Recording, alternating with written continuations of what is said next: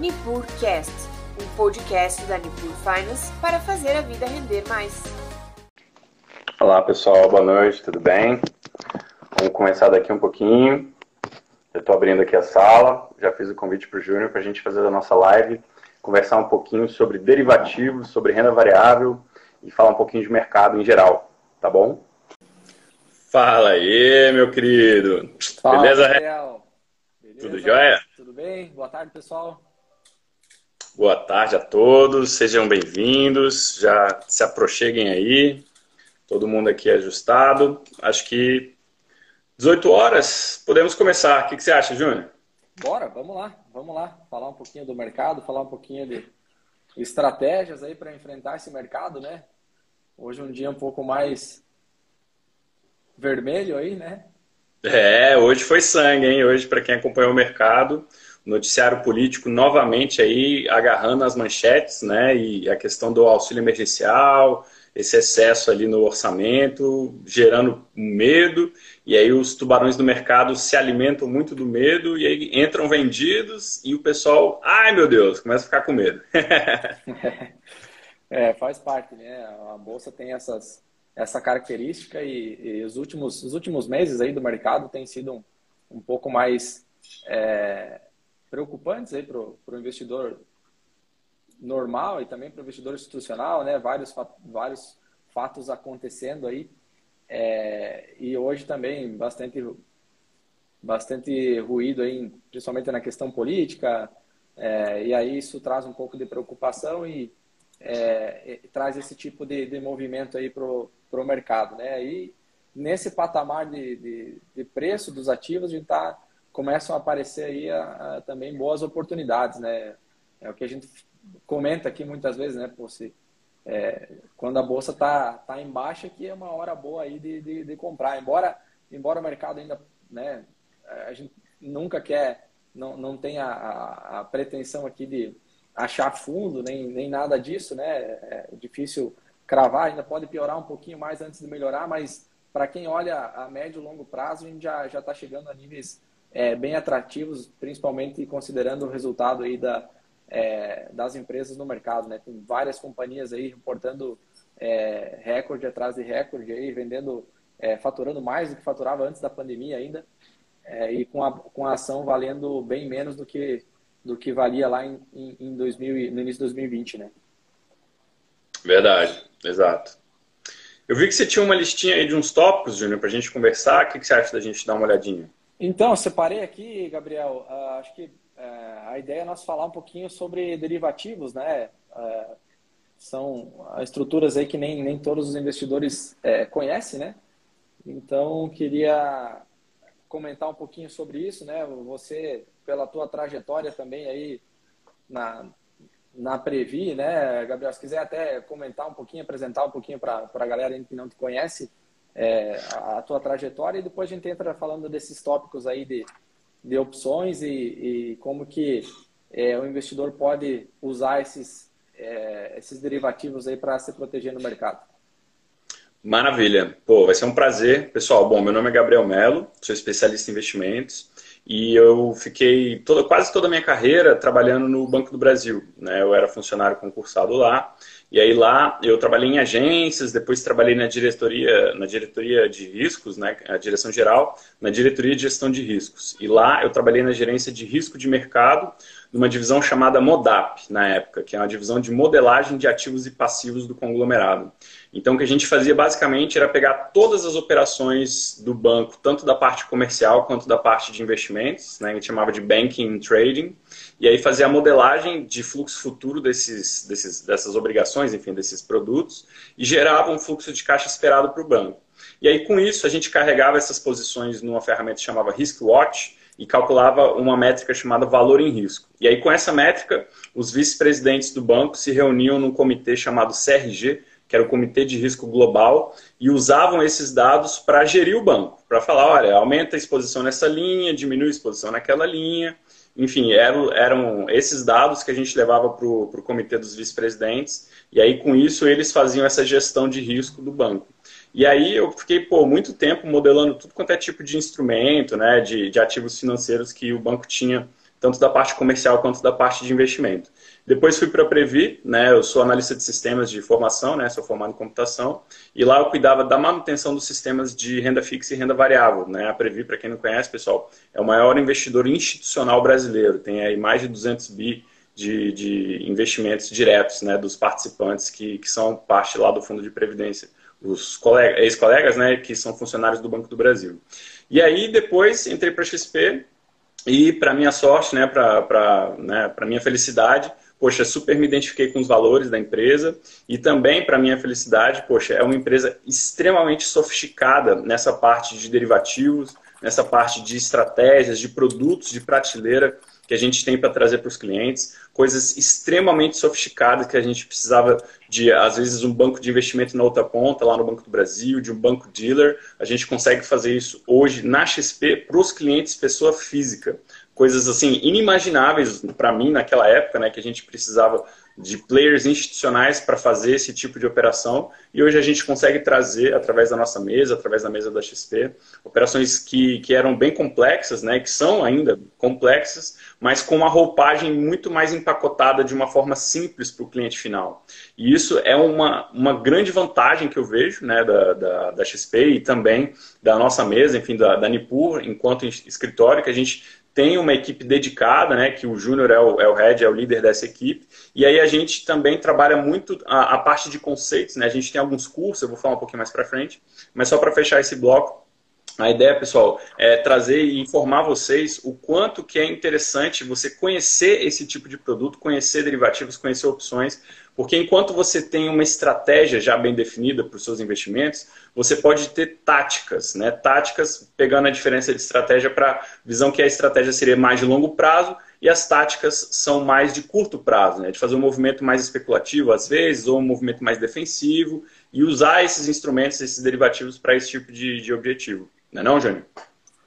Não, com certeza. É, é, são, são ah, opções que os grandes investidores usam, usam muito, né? São estratégias que, que os principais players do mercado usam e, e abusam e o investidor pessoa física ainda não é, é tão ativo, ou pelo menos é, é, ativo, mas talvez não da forma é, tão sofisticada quanto é, às vezes o mercado exige a montagem, isso também toma tempo, exige uma, é, uma inteligência por trás que nem todo mundo tem é, é, esse tempo de, de, de fazer essa, essas montagens para suas carteiras próprias. Então, é, hoje, através aí da, da assessoria, está mais acessível para todo mundo é, usar dessas, dessas ferramentas aí para que o portfólio de ações consiga talvez ter um pouquinho mais de, é, uma relação de assimetria risco-retorno um pouco melhor, né? Não ficar num cenário tão binário que se sobe e ganha, se cai perde. É, às vezes a gente pode montar estratégias tanto para defender os portfólios, é, deixar ele um pouco mais, é, assim, com o pé um pouco mais no freio em momentos como esse que a gente está agora, é, ou até potencializar os ganhos num bull market, né, tentar é, gerar mais resultados é, com, a, com esse patrimônio que está alocado em, em ações, né? Pô, Gabriel, então se puder explicar aí é, como que surgiram esses derivativos aí, né? Que você uhum. conhece a história lá, né? Das, das navegações ainda que se usavam, né? Então, comenta é, pessoal, um pouco aí. Então, os derivativos, pessoal, eles literalmente, literalmente mesmo, eles têm séculos de existência, tá? Desde os anos 1600, ali na época da, da, da mania das tulipas, que aconteceu na Holanda, já existiam derivativos, né? Então, os derivativos, eles surgiram na, na, na no mercado agropecuário, né, no mercado agrícola, porque é muito difícil você prever o preço futuro de determinado ativo, né, determinada commodity, né, milho, soja. Então, para poder fazer algum tipo de, de previsibilidade em relação a isso, começou a existir essa visão dos derivativos, que de uma forma bem simplificada e bem grosseira, é o famoso comprar fiado. Né? Você compra, mas para pagar no dia seguinte, mas você já combina o preço hoje. Né? Então, se você pega um contrato de soja para dezembro, você negocia ele hoje a um preço, mas você não paga hoje, você vai pagar lá no futuro com o preço que você combinou hoje. E aí, se no meio do caminho a soja subiu, a soja caiu, enfim, isso vai tirar um pouco o seu risco nesse negócio, porque você já sabe o valor que você vai receber, faça chuva ou faça sol, independente do que aconteça. E isso melhora muito a, a visão negocial do, do, da venda e compra de commodities. Então, começou na área agropecuária, e aí depois entrou para todos os segmentos do, do, mercado financeiro, né, essa compra futuro, né, vamos dizer assim, e aí também começou a ter outras variações. Né? Então, hoje, por exemplo, se eu for falar de opções, eu gosto do, do termo é, compra em dois tempos, ou venda em dois tempos, onde você vende primeiro um pedacinho, né, um, um, um benefício ali, por exemplo, um, um caso de um imóvel. Se você compra um imóvel, você primeiro dá um sinal do imóvel e depois paga o restante do imóvel. Né? Ou então o caso de um seguro de carro, né? Você compra o seguro de carro e aí se você tiver uma, uma situação que você possa usar o seguro, aí você vende o carro para a seguradora, né? Você exerce ali o seu seguro, ah, roubaram o teu carro, você comprou aquele direito de, de usar o seguro e aí você usa o seguro e recebe o dinheiro do carro. Então nada mais é do que uma compra ou uma venda em dois tempos, né? E aí você no primeiro tempo determina as condições, né, da entrega do prazo e do valor e no segundo momento você executa essa, o principal ali da, da venda ou da compra que você está fazendo. E aí, então, isso seria o conceito né, de derivativos em geral, de, de opções também. E a, a, origem, como eu falei, é essa parte agropecuária, mas os usos desse tipo de instrumento, eles se penetraram assim em todas as camadas do mercado financeiro. Então, a gente tem isso para o mercado agrícola, tem isso para o mercado de ações, tem isso para o mercado de moedas, de câmbio, de juros. Hoje, todo e qualquer ativo financeiro tem algum tipo de derivativo que pode ser criado em cima dele, né? Então virou um gigante, né? Esse tipo de esse mercado. Não, perfeito, bem, bem lembrado, né? Dessa dessa origem aí do mercado e, e acho que é, vale colocar um disclaimer, né? Porque é, muita gente é, acaba olhando é, propriamente, né? Na internet mesmo tem muita coisa, né? De, de ganhos estratosféricos com opções, de, de é, opções binárias, enfim, de de várias estratégias, mas assim, o, a, o fundamento inicial né, foi muito mais desse viés de, de proteção. É, e, claro, dado a estrutura de, de como ele se, é, ele se desenvolve hoje, ele permite também é, operações um pouco mais é, especulativas. Mas o exemplo que o Gabriel deu aí em relação a, ao sinal da compra de um apartamento, se, se compararia a uma call, que a gente chama no mercado, que é uma opção de compra, é, e, o, e, o, seguro do carro seria como se fosse uma, a, a, chamada put que a gente tem no mercado, que seria uma, uma opção de venda. E aí vale fazer um disclaimer também que quando o investidor atua é, comprando os derivativos, o risco dele está limitado é, ao prêmio que ele está pagando. É, agora, quando ele atua vendendo esses derivativos, ele está fazendo a ponta é, aí da seguradora, né, ou da, da construtora, enfim, ele está assumindo um grau de risco é, maior. Então, Dá para é. dá para usar isso aí para várias situações. É... Só te complementando, Júnior, é, lembrando assim, quando a gente está vendido né, na, em algum papel, seja compra ou venda, você assume uma obrigação. E quando você está comprado, seja uma call, uma put, né, seja um, um, sinal do imóvel ou um seguro de carro, você não fica obrigado. Né? Se você desistir ali de comprar o imóvel, você vai perder o sinal. Se você não usar o seu seguro de carro, você vai perder só o valor do prêmio que você pagou. Então, realmente, você, quando tem o direito, você só perde se você não utilizar aquele valor que você desembolsou. Já quando você adquire a obrigação, como você falou no caso da construtora, de entregar um imóvel, ou no caso da seguradora, de pagar o valor da tabela FIP ali do carro, no caso de sinistro, aí é outro jogo, né? E também complementando isso que você falou da questão do, do, do, especulação, né, de opções binárias, pessoal, a frase mais famosa do mercado de opções é opção é cemitério de malandro, né? Então quem quer ser muito malandrão, muito especulador, tá, tá cheio de, de cemitério aí desse pessoal que já perdeu horrores de dinheiro na bolsa. Então muito cuidado com isso.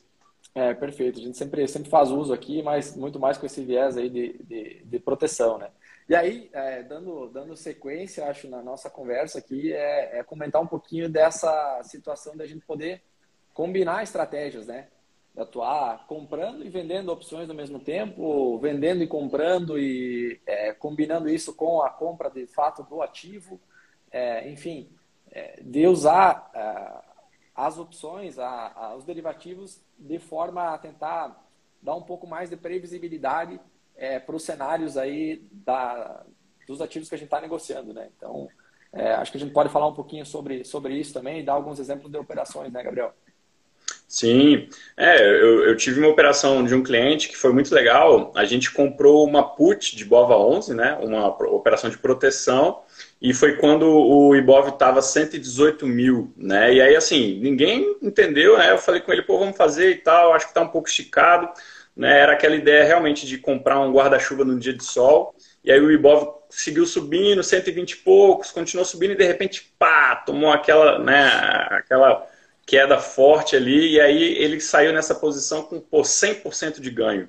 Né? Claro, não foi uma posição grande, a gente fez ali só mais para dar uma especulada, para testar, mas assim, para quem quiser efetivamente usar como proteção de portfólio, eu brinco com meus clientes, né? eu falo com eles, poxa, você tem um carro de 100 mil reais e você não tem coragem de tirar ele da concessionária se não tiver seguro.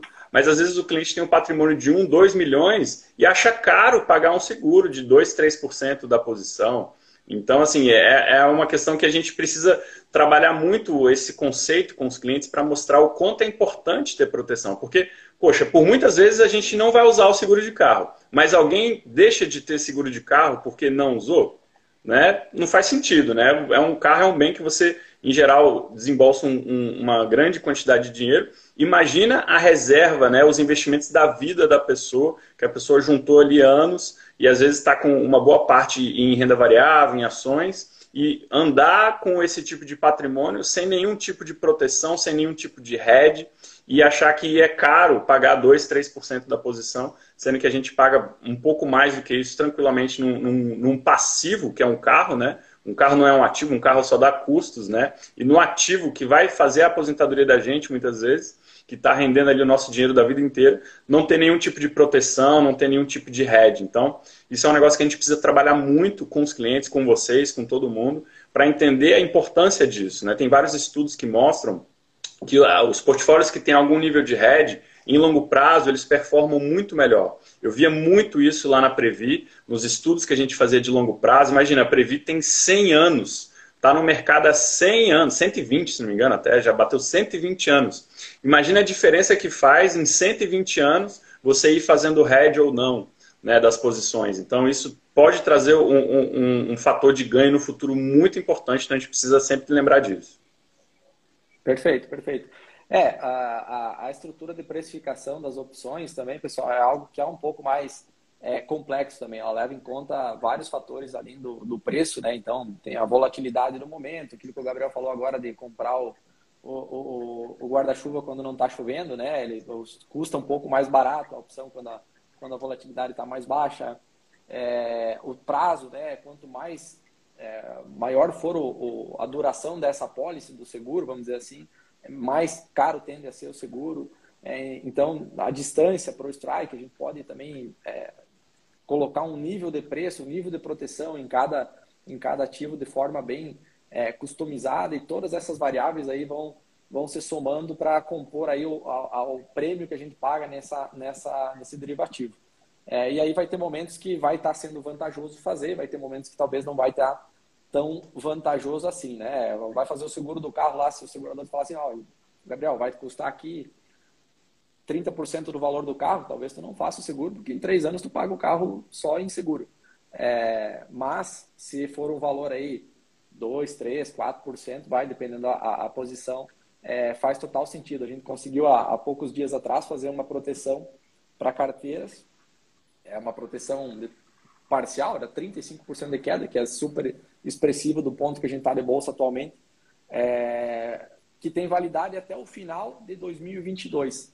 Ou seja, cobre todo é, esse, esse, ano, o ano que vem, inclusive o período de eleições do ano que vem, que, que tende a ser novamente um cenário bem é, polarizado novamente. Então, é, a gente tem que saber os momentos aí, né, de, de usar é, essas estratégias. Exatamente, e até te complementando, a gente fez agora recente também uma operação super sofisticada, que é uma proteção sem barreira, né, que não tem essa barreira de, de, de atingimento que o Júnior comentou, em cima do IVVB11, né, o famoso ETF do SP500, né, que é negociado aqui na nossa bolsa. Então imagina, poxa, qual é o cenário para pensar numa proteção dessa? O SP500 está nas máximas, né, subiu bastante, e muito embora os resultados das empresas estejam bom, a gente já vê economistas, né, o Goldman Sachs colocando queda, né, esperando uma redução do crescimento do PIB americano para o ano que vem, colocou uma previsão de crescimento de apenas 1,5%.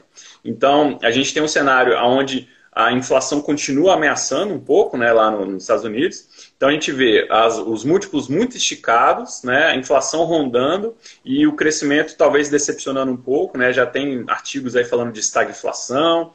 E aí do outro lado aqui no Brasil, a gente tem um câmbio super valorizado, né, o dólar muito caro e muito em cima da questão política. Né, a gente vê que o próprio risco Brasil não está subindo tanto quanto o câmbio está colocando. Né, e aí a gente vê que é uma oportunidade. Hoje o dólar está super, é, super valorizado né, e, e o real desvalorizado e o SP500 super valorizado também. Então, poxa, uma proteção contra a queda do IVVB 11 pode trazer um, um nível de proteção muito interessante para quem tem portfólio com, a, com exposição internacional, com exposição nos Estados Unidos, e ao mesmo tempo também uma proteção contra a queda do dólar, né? Porque Nesse caso, se você tem ativos internacionais e você tem exposição cambial, se o dólar cai, você vai perder imediatamente, né? Você vai ter perdas, não porque o ativo deixou de ficar bom, mas porque a, a diferença cambial vai tirar um pouco desse ganho. Então, hoje seria exatamente esse dia de sol né, que você compra o guarda-chuva para uma eventual queda do SP500 ou queda do dólar lá na frente. E hoje está barato, né? Quando tiver mais em cima lá,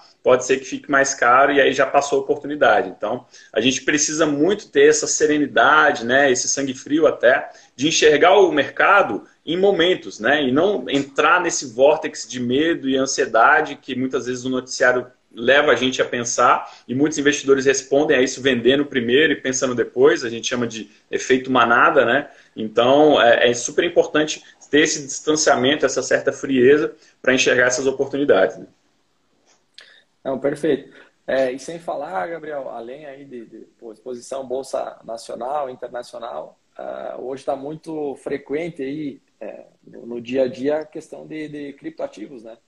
É, hoje consegue estruturar também via opções é, posições em ativos que são extremamente voláteis, né? O Bitcoin, é, tem, a gente usa muito aquela a estrutura com, com o hash, que acaba sendo um ETF aí de cripto, né? Que é um pouco mais diversificado e ter uma proteção aí para quedas de até 40%, 50% sem participar, ter variação zero na queda e participar da alta até um patamar super interessante, né? Por essa operação que, que foi estruturada de, de hash, a gente conseguiu fazer de menos 40 até mais 40, né? Para prazos aí de 11, 12 meses. Então, é, são esses ativos alternativos, eles também acabam é, fazendo um, um hedge natural aí da, da carteira, né? É, e talvez entrar entrar a seco, vamos dizer assim, comprando na vista, pode ser uma vol acima do que o estômago está preparado para aguentar, né? É, e eu, a gente precisa fazer um recorte aqui para fazer um comentário rápido. Você comentou da, do ETF de cripto, né? Hoje estreou na Nasdaq o primeiro ETF de criptomoeda. Na Nasdaq, não, perdão, na NYSE, né? na, na Bolsa de, de Nova York. Estreou o primeiro ETF de criptomoedas, né? O BITO. Agora, pasme, eu tenho certeza que todos os jornais do Brasil vão noticiar esse fato, vão dar essa notícia. Estreou nos Estados Unidos o primeiro ETF de cripto. Poxa, no Brasil a gente já tem, pessoal, a gente já tem dois ETFs de cripto super negociados, que é o Hash 11, que a gente usa, inclusive, para fazer essas é, operações estruturadas, e o BITH11, né, o BIT11, que é um ETF cima do Bitcoin especificamente. Então a gente já tem isso no Brasil e cadê a nossa imprensa para noticiar com toda a pompa, igual vai falar hoje? Pode ter certeza, nos jornais que você for assistir aí, pessoal, que vocês têm costume de, de se informar, vão falar do ETF, do, do BITO lá dos Estados Unidos, mas cadê esse mesmo jornal para falar quando estreou aqui no Brasil? O Brasil está avançado nesse mercado de ETF de criptos, pessoal. Nós somos benchmark. A Hashdex, que é uma gestora líder nesse setor, ela inclusive fez parceria com a Nasdaq para oferecer essa tecnologia de criação de índice de criptomoedas para que eles usem lá na Nasdaq. Né? Então, nós somos vanguarda nesse mercado, nós já temos esses ETFs e não temos esse hype, né? esse hype que vai sair hoje nos jornais. Então, super importante pontuar isso, o quanto a gente já está na vanguarda nesse segmento. É, é, é, de fato, assim, essa, você ter exposição na, no, no ativo ali, ter toda a segurança é, da própria B3 por trás, né? A auditoria e tudo mais, então deixa o investimento. De, muita gente tem preocupação com as chaves aí em relação às criptos e tudo mais, então é, acaba, acaba sendo um pouco mais é, tranquilo investir através aí de, é, dos ETFs. A gente já tem esses, esses mecanismos aí para comprar via, via B3 e fazendo essas combinações que a gente tem comentado aqui é, nessa live, pô, pode até ser um pouco mais é, tranquilo, pode não, é, um, é bem mais tranquilo é, se expor é, nesse, nessa classe de ativos que a gente considera ativos alternativos, não é, dentro da, da alocação, não, não é algo expressivo dentro da, da carteira, é claro. Pessoal aqui vai um disclaimer também, né, que nada do que a gente está falando aqui que é uma recomendação de, de investimento diretamente, pô, tá? É, essa, essa live tem um cunho totalmente é, didático, né? E antes de investir em qualquer coisa é sempre bom é, visitar aí o perfil, né? Consultar o perfil de, de cada investidor para ver se aquilo está de acordo com, com a política de investimentos de, de cada um. Isso aí. Deixa eu, deixa eu só complementar também e falar um pouquinho de novo sobre aquela questão de tática, tá? Tem muita gente na internet, pessoal, que se intitula holder, né? É aquele cara, não, eu, eu compro e esqueço, as corretoras ficam falando para a gente girar patrimônio para ganhar corretagem, ganhar taxas e tal, e o meu negócio é longo prazo, então não estou preocupado com nada, eu compro e esqueço. Pessoal, o holder, né, o buy and hold, é a filosofia de investimento mais vencedora da história. Né? Ela tem o, os grandes recordes, os grandes bilionários, eles utilizam esse tipo de filosofia. Mas não significa que você precisa usar apenas essa filosofia. Você pode diversificar a sua estratégia também. Então, por exemplo, um cara que é holder, né? vamos dizer que ele tem um portfólio de um milhão de reais aplicado e todo 100% em ações. Poxa, concordam comigo que vão ter vários momentos em que parte dessas ações vão estar negativas? E que ele está olhando é lá no longo prazo, lá na frente. Então, se ele pegasse parte desse portfólio, em vez de colocar o milhão inteiro, todo dentro de uma única estratégia, e colocasse aí 10, 15% em estratégias alternativas que combinem esses benefícios de, de derivativos, onde ele vai ter, por exemplo, uma margem de proteção para uma queda num ativo que ele já gostaria de comprar, e aí de um cupom garantido de ganho em determinado prazo, numa janela de dois, três meses, seis meses às vezes, ou até um ano, que seja, pô, é um ativo que ele já gostaria de ter. Se o ativo caísse e ele comprasse à vista, ele ia segurar. Então, por que não, de repente, parte dessa exposição, ele fazer vir um instrumento como essas operações estruturadas que a gente usa, que vão dar um colchão de proteção para ele e, ao mesmo tempo, garantir um cupom de ganho dentro daquela janela, desde que aquele, aquela barreira de proteção não seja rompida.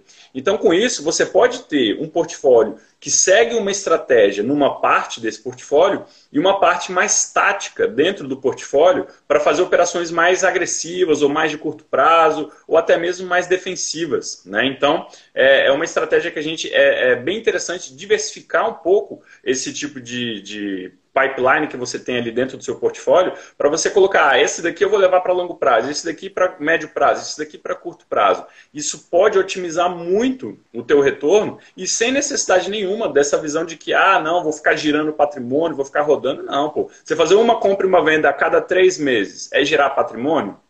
Né? Eu entendo que não. Então, eu acho que é super legal a gente trazer esse tipo de visão para enriquecer o portfólio dos investidores com oportunidades incríveis né, que a gente tem no mercado hoje em dia. Perfeito, Gabriel, bem, bem colocado. Assim, é, quando a gente pensa no, no portfólio, né, é, como uma, uma pizza, vamos dizer assim, essa fatia da, da pizza que tem um pouco mais de pimenta, como a gente costuma dizer, que é a renda variável, a gente também pode quebrar ela em, em várias estratégias, né? umas mais é, direcionais aí para pensando no, no, no, longuíssimo prazo, algumas coisas mais, mais táticas, alguns ativos é, alternativos é, e essa combinação deixa, deixa tudo um pouco mais saboroso, vamos dizer assim, né? A gente não, recentemente foi divulgado um estudo também em relação aos desempenhos, né? E, e, e se constatou que, pô, em 20% do tempo o mercado está subindo, né? Em 80% ele está de lado ou caindo. É, então, se você fica só esperando esses picos aí de, de, de, de alta, é, muitas vezes o teu portfólio não pode não performar tão, tão bem, né? Claro que na média do mercado pode ser que se gere um, um alfa, mas enfim, é, diversificar ainda é o, é o, é, acaba sendo o melhor negócio, né? O, famoso último almoço grátis do, do mercado financeiro é, é a diversificação e para a renda variável não, não é diferente. É isso aí, até o Cabral aqui que fez um comentário, pô, venda de put hoje daria boa. Verdade, Cabral, você está certo. Alguns clientes meus venderam algumas putzinhas aí fora do preço, né, OTM, para poder aproveitar esse estresse de mercado. Assim, tem estratégia para todo gosto, pessoal. O legal de, de conhecer essas possibilidades é você navegar na bolsa realmente como, como um operador, sabe? Não como aquela é, pessoa perdida buscando alguma coisa, né? Buscando alguma estratégia. Não, você entender que tem vários tipos de estratégia que você pode usar em vários tipos de cenário. E aí, quando a gente tem essa frieza de, de acessar o mercado enquanto o investidor que quer operar o mercado e não quer ser levado, vamos dizer assim, você entrega o que o mercado está pedindo. Então, se o mercado está caindo desesperadamente, você vende seguro, vende put, o mercado quer segurança, ele está com medo, pô, vende put. Aí, dependendo do seu apetite, você pode vender mais dentro do dinheiro, mais fora do dinheiro, enfim. Então, é nesse momento que as puts ficam gordinhas, que eu chamo, né, entre aspas. E já do contrário, pô, o mercado está em euforia, está super alto, o pessoal está assim, comprando alface, pegando fogo no mercado. Pô, é hora de você vender um pouco a call, né, dar, dar uh, essas opções de compra para o pessoal que quer comprar tanto e aí, se você tiver coberto, melhor ainda, né? A melhor forma de vender call é estando coberto. E aí, com isso, você consegue fazer uma travinha lá em cima, né? E aí, ao mesmo tempo, pegar a call no dia que ela está gordinha, no dia que está muito alta, que está eufórica, né? Então, é, a gente conhecendo bem esses instrumentos e conhecendo de estratégia, é incrível operar, porque realmente vira um jogo de estratégia, né? Não no sentido de, de você ficar é, é, fazendo caça-nico, não isso, mas no sentido de você operar com um nível de consciência muito mais ampliado do que está acontecendo no mercado. Né? Muitas vezes o buy and hold é uma forma de você se desvencilhar da obrigação de entender o mercado. Você simplesmente compra, esquece, não pensa, não estuda, não se, não, não se capacita, e aí você perde muitas oportunidades e às vezes entra em furadas. Né? Então, é, eu gosto muito de estudar sobre o mercado, acho super apaixonante, acho que você também, Júnior. E eu acho que é isso que faz a diferença, essa humildade, né? A gente entender que ninguém sabe tudo e que a gente tem que estudar para o resto da vida, sempre vai ter novidades, sempre vai ter oportunidades. Com certeza, cara, bem, bem, bem colocado. É, deixa eu até aproveitar, já que tu falou aí dessas estratégias um pouco mais avançadas e já fazer um, um merchan aqui do, do treinamento, né? O Gabriel ele ah, tem um verdade. muito legal é, que fala sobre estratégias avançadas aí com, com derivativos, né? Tem, tem turma próxima aí, Gabriel? Como é que tá o, Sim, a gente vai ter uma turma, ó. A gente vai ter agora o nosso curso tradicional Bolsa, tá, pessoal? Que a gente faz já muitas edições, a gente já teve mais de 10 turmas. O pessoal tem um nível de satisfação altíssimo, a gente recebe feedbacks incríveis, né? Muito obrigado a, a todos os colegas, os clientes e, e prospects aí que já participaram com a gente. Então, o nosso curso Bolsa Tradicional vai ser dia 22 e 23 agora. A gente vai ter inscrições até amanhã, até quarta-feira, pessoal. Então corre lá quem quiser. Depois eu vou ver se eu jogo o link ali da, da nossa landing page aqui enquanto o Júnior estiver falando. Eu já vou ver se eu pego aqui e jogo. E a, a, a, o nosso curso de derivativos vai ser no final de semana seguinte, dia 29 e 30. Tá, pessoal? Então, dia 29 e 30 a gente vai fazer o curso de derivativos para quem quiser. Então, pô, sigam aqui na Nipura, a gente vai colocar os links ali também na descrição. E, assim, é uma oportunidade incrível de fazer os dois, né? Faz o curso Bolsa, já pega ali do, do, do vamos dizer assim, do inicia, iniciante até o passos, né? É. E aí depois já pega o nível avançado ali com de derivativos, conhece vários tipos de estratégias e aí vai ampliar muito a visão de mercado, o leque de, de opções de negociação que vocês vão ter ali de estratégias dentro do mercado. Exato. Não, show de, show de bola. Gabriel, eu não sei, cara, se quer comentar mais alguma coisa aí sobre esse tipo de, de estratégia, assim, a pauta que eu tinha preparado para o nosso bate-papo de hoje é, era essa, né? A princípio, a ideia não é se estender tanto e também não, não deixar o, o conteúdo é, muito maçante, né? Porque é, é, um, é um tema um pouco mais complexo, vamos dizer assim, então eu acho que é, é válido a gente começar essa, essa abordagem em pequenas doses, vamos dizer assim.